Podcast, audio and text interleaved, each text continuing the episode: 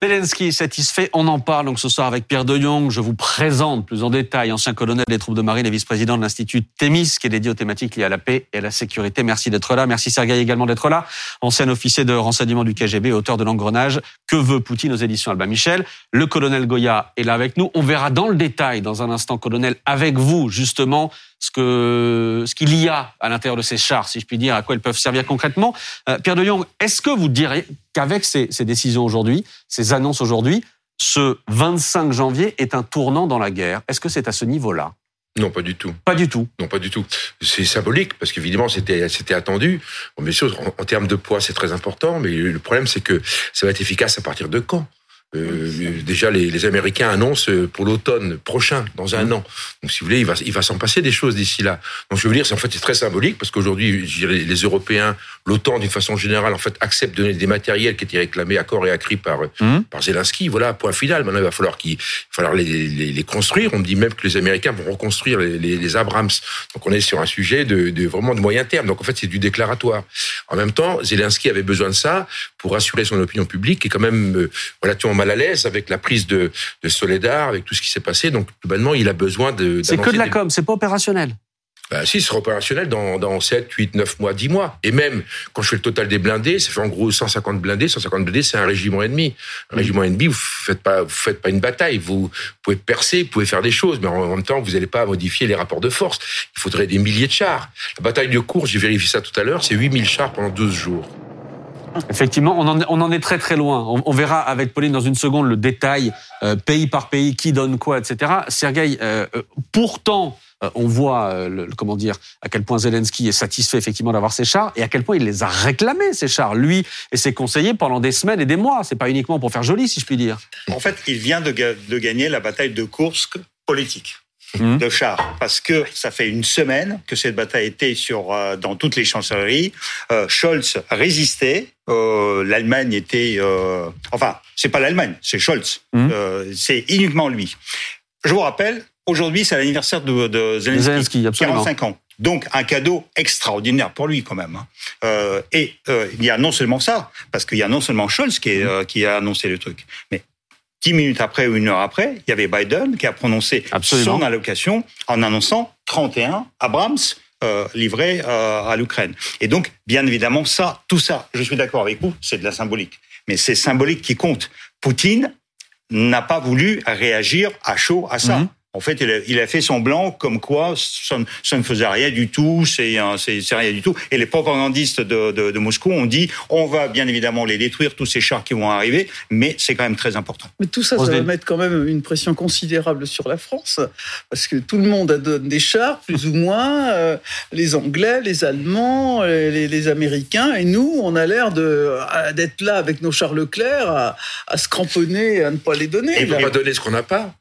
C'est-à-dire ce qu'on n'a plus. On en a des Charles Leclerc, on en a 226 bah non, il nous reste 222, non, 222 ah, Leclerc. On en a perdu 4 depuis. Il faut savoir que les usines de montage sont fermées depuis plusieurs années, ce qui veut dire qu'aujourd'hui, pour avoir des Leclerc qui fonctionnent, il faut globalement, euh, comme on dit, cannibaliser une série de Leclerc pour avoir des pièces détachées.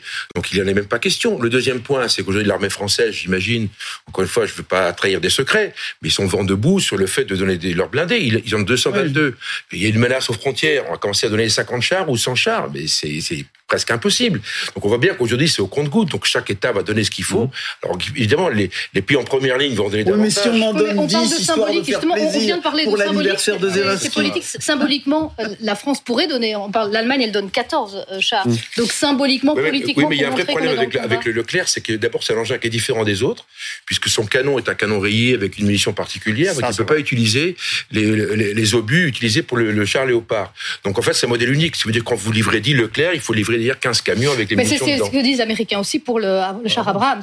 Oui, que c'est aussi très complexe, très particulier, et qui doivent oui, justement. Alors attendez, on rentre dans le détail dans un instant. qui livre quoi et quand? C'est important. On voit ça dans une seconde sur BFM TV. À tout de suite. La guerre en Ukraine, c'est l'information principale de la journée. Les États-Unis, l'Allemagne et d'autres pays acceptent finalement de livrer des chars lourds à l'Ukraine. Je me tourne vers vous, Pauline Simonet. Qui livre quoi? Euh, Combien de chars par pays? Alors, Combien le chiffre C'est compliqué. Il n'y en a pas beaucoup qui ont donné des chiffres précis. Il y a, le Royaume-Uni, vous vous en souvenez, était le premier à annoncer l'envoi de chars lourds, des chars de type Challenger 2, une douzaine.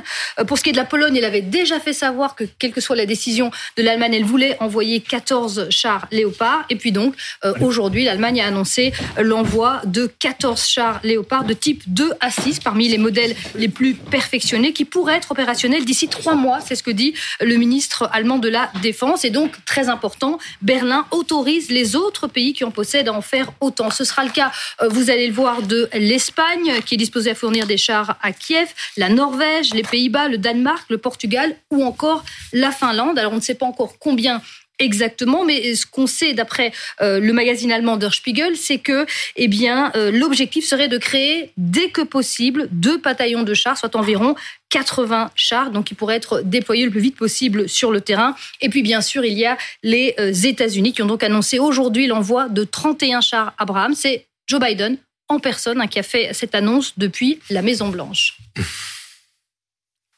Aujourd'hui, j'annonce que les États-Unis vont renvoyer 31 M1 Abrams, soit l'équivalent d'un bataillon ukrainien.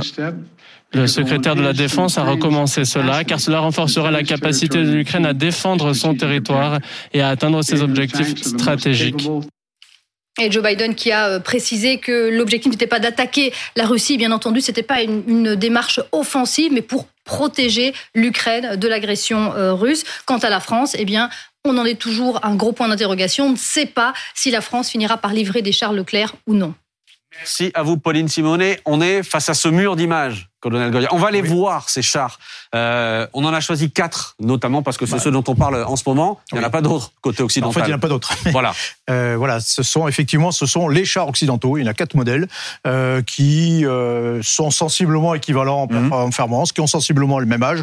Le premier, c'était effectivement le Léopard 2 qui est apparu en 1979, mais les autres ont suivi très pas loin derrière. Donc, c'est des engins qui ont une quarantaine d'années hein, de conception à peu près, même s'ils ont été modifiés. Donc, c'est sensiblement la même gamme, 60 tonnes, canon de 120 mm, à peu près les mêmes performances. Ce qu'il faut retenir, c'est que c'est ce qui se fait de mieux au monde encore maintenant, euh, et que notamment c'est très supérieur, ces engins sont très supérieurs à ce qu'ont les Russes et les Ukrainiens qui utilisent les mêmes euh, pour l'instant. Mmh. Euh, les, euh, les chars les chars russes par exemple sont, sont font 20 tonnes de moins, donc ils sont moins protégés, beaucoup moins bien protégés par exemple, et ils tirent globalement moins bien. Donc voilà, c'est le top en réalité, quel que soit le modèle, c'est le top qui en, la matière. Côté européen, on a compris, on va faire un focus là-dessus. Le Léopard 2, c'est celui qui va arriver le plus en masse, si je puis dire, côté côté ukrainien.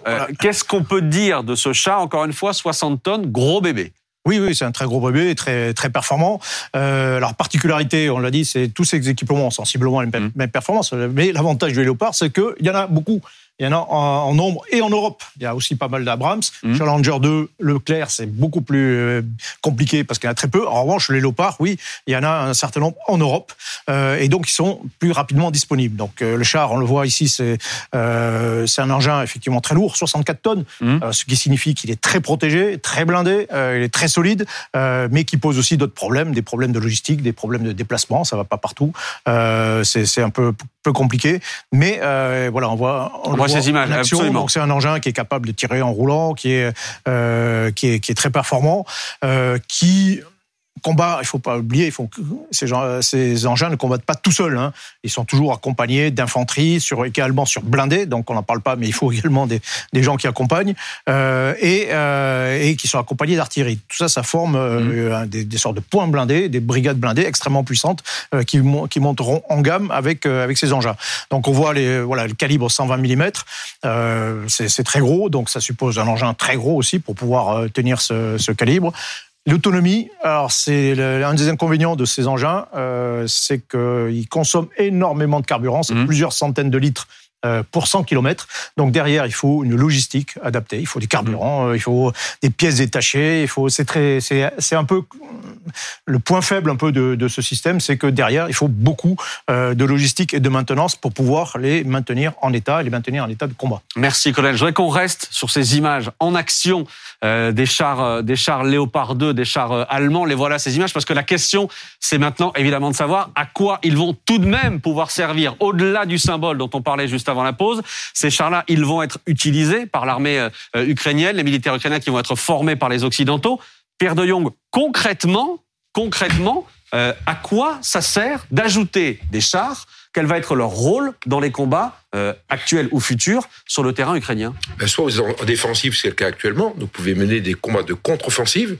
C'est il y a une percée, je ne sais pas où, on va dire Kramatorsk par exemple. Mmh. Ben, ils ont un peloton de chars ou un escadron de chars qui peut contre-attaquer pour pour booster quelque part, si vous voulez, l'offensive. Donc en défensive, après en offensive, il faut impérativement être groupé. Donc là, j'ai vu qu'il y avait un total de, en gros, 80 euh, plus 40, en gros 150 euh, chars. Je ne suis pas dans le détail, ce qui fait un régiment et demi. Ce qui veut dire que vous les mettez en paquet, et puis vous percez, vous les concentrez. Hein. C'est ce qu'il faut faire, vous percez, et puis vous percez dans le système. Par contre, ça franchit difficilement des tranchées, etc. Donc le problème, ça les oblige à manœuvrer, à, se mettre à la campagne. Enfin, il y a, y, a, y, a des, il y a un environnement minimum, minimum. On peut pas foncer, si vous voulez, sur des, sur des, sur des installations euh, en béton bien préparées, etc. Parce qu'ils vont se faire ratiboiser. Donc l'usage du blindé, c'est un usage mobile, c'est une mobilité. En fait, c'est un canon qui se déplace très vite. C'est ça la mhm. force du, char. Donc, il faut le bon endroit, le bon, le bon, le bon moment et, le bon ennemi aussi, parce qu'il faut que l'ennemi soit relativement fragile. Parce que si vous mettez un, comment dire, un, bouchon anti-char avec des missiles, c'est ce qu'ont fait les Russes très très bien, les Ukrainiens très très bien au début de la guerre, où ils ont totalement détruit toutes les offensives russes dans le nord de Kiev particulièrement. Question de Rosine Bachelot. J'imagine que derrière des matériels pareils, il faut une logistique humaine à la fois de combat, mais technique extrêmement importante. Alors, ils, ils, ont ces, ces hommes, ces, ces techniciens. Qu'est-ce parce que ils sont des difficultés, mais non, mais euh, entretenir, entretenir simplement un char Leclerc en France, euh, alors qu'il ne combat pas, hein, euh, ça, ça, coûte 20 000 euros par mois. Mmh. Un, seul, un seul engin.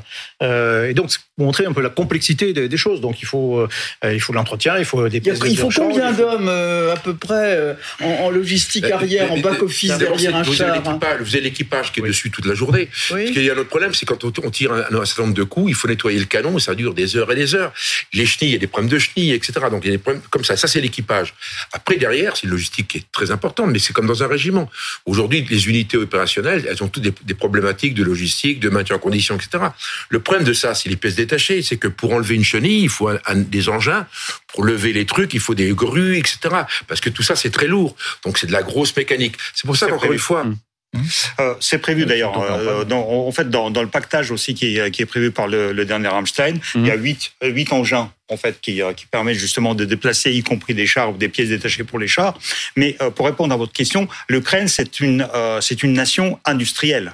Ça veut dire que c'est c'est c'est quand même la nation. en Union soviétique, vous avez Dnipro, la, la ville de Dnipro, vous mmh. avez Yuzhmash, c'est eux qui produisaient les missiles intercontinentaux soviétiques. Donc euh, enfin, vous avez il y a la guerre aujourd'hui. Mykolaïev, absolument. Mykolaïev, Mykolaïev et, euh, et Odessa, c'est eux qui construisaient les euh, les bateaux. C'est eux qui construisaient les hélicoptères russes de combat. Euh, vous savez, pendant six mois, les Ukrainiens, en fait, il y a une usine qui euh, euh, assurait l'entretien des hélicoptères de combat russes. Les Ukrainiens ont compris six mois après, ils ont mis en prison le hmm. directeur général de cette usine parce qu'en fait, c'était la trahison, la haute trahison pour, pour l'Ukraine. Mais pour vous dire que l'Ukraine, c'est un pays industriel et qui se débrouille très bien au niveau technique. Je m'adresse à Michel Goya qui est autour de cette table. Je ne sais pas si vous avez aussi votre permis char. pas du tout. Père de Lyon. Colonel Goya, vous avez le permis Tout à fait. Ah, ça, quand même, je, je, je, bah, ça, c'est une vraie référence. Que je ne l'ai pas. Non, c'est peu. On le voit, il a eu son brevet, là. Il a son petit non, ça sert peu, mais quand j'ai appris ça cet après-midi, je dis que c'est quand même une info à donner. Enfin, voilà, vous avez votre permis. Non, simplement, je disais tout à l'heure dans les titres, est-ce que c'est quelque chose, euh, euh, comment dire, qui peut changer la donne et qui peut amener et aider les Ukrainiens qui ont toujours en tête d'aller reprendre la Crimée à aller vers la Crimée? Euh, J'ai cru déceler un sourire du côté de Père de Lyon quand j'ai dit ça tout à l'heure pendant les titres. Mais écoutez, il y a actuellement en Ukraine, il doit y avoir entre 2000 2500 chars en activité, euh, russes et ukrainiens, au moins 2500 à peu près.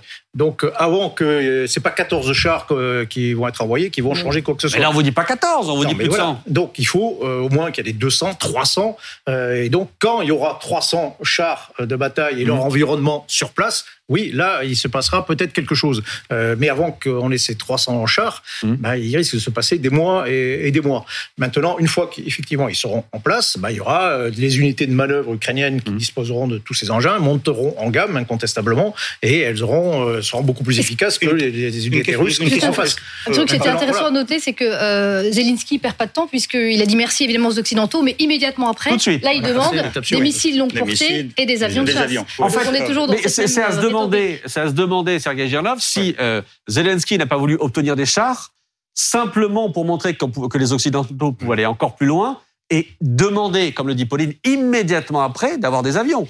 En fait, Bah, parce que c'était son but depuis le début de cette guerre. Ma réponse, c'est une bonne guerre.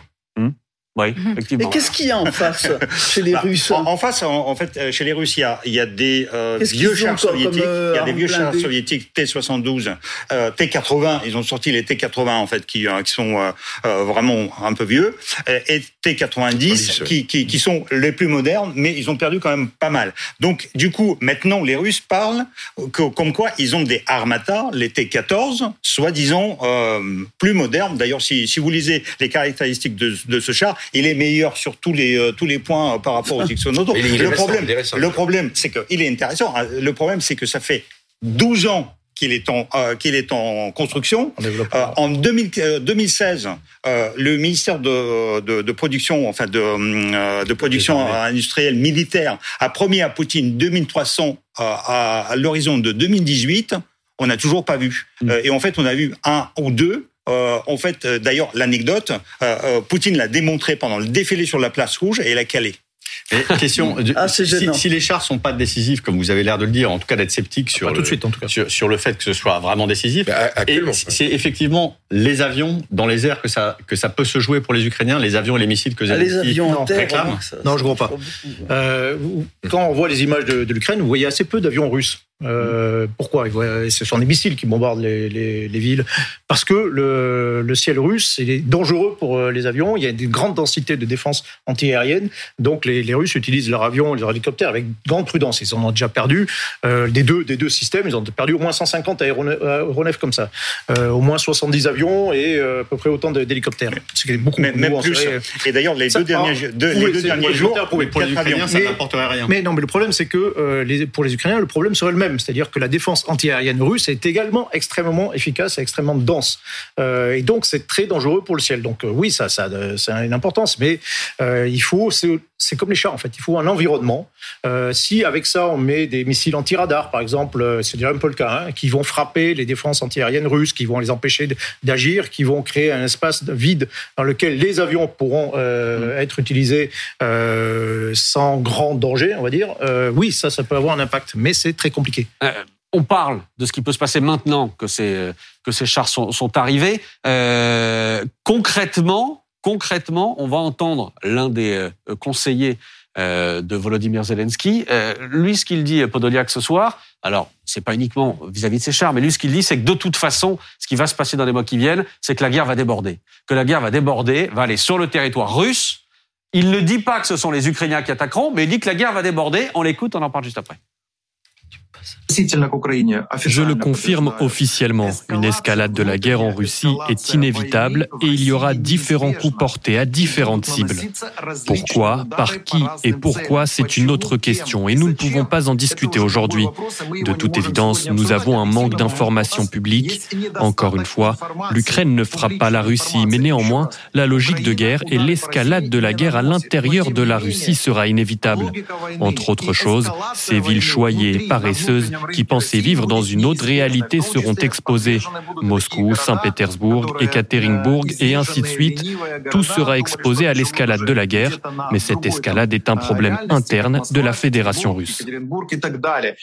Une escalade de la guerre à l'intérieur de la Russie. Votre réaction, Sergei, c'est de dire c'est pas très malin. Non, non, c'est c'est une faute politique de Podolak. Euh, D'habitude, c'est c'est une personne très intelligente et qui, euh, qui, euh, qui dit vraiment des choses très très bien. Mais là, euh, il a fait euh, franchement une connerie, hein, parce que euh, dire ça, c'est enlever à l'Ukraine tout, euh, tout le capital sympathie. Parce que le capital sympathie, c'est justement l'Ukraine est la victime euh, et la Russie l'agresseur. Et si l'Ukraine commence à répondre à l'agresseur russe par la même par la même chose, là, elle perd tout euh, tout. Oui, mais est-ce qu'il s'adresse pas Mais aussi pas- On, pas on que est effectivement dans la propagande, mais euh, est-ce qu'il s'adresse pas aussi finalement aux, aux Russes? Parce que euh, quand sûr. on entend ce que les Russes disent, on va raser euh, Kiev, on va raser l'Ukraine, et là c'est aussi peut-être l'objectif de, de faire peur et de Oui, mais tenter pardon, toujours de ce qui, est, ce qui est étrange, Mais c'est que Podoliak ne dit pas on va le faire, on va Non. bombarder, etc. Il dit pas ça. Il dit ça va se passer.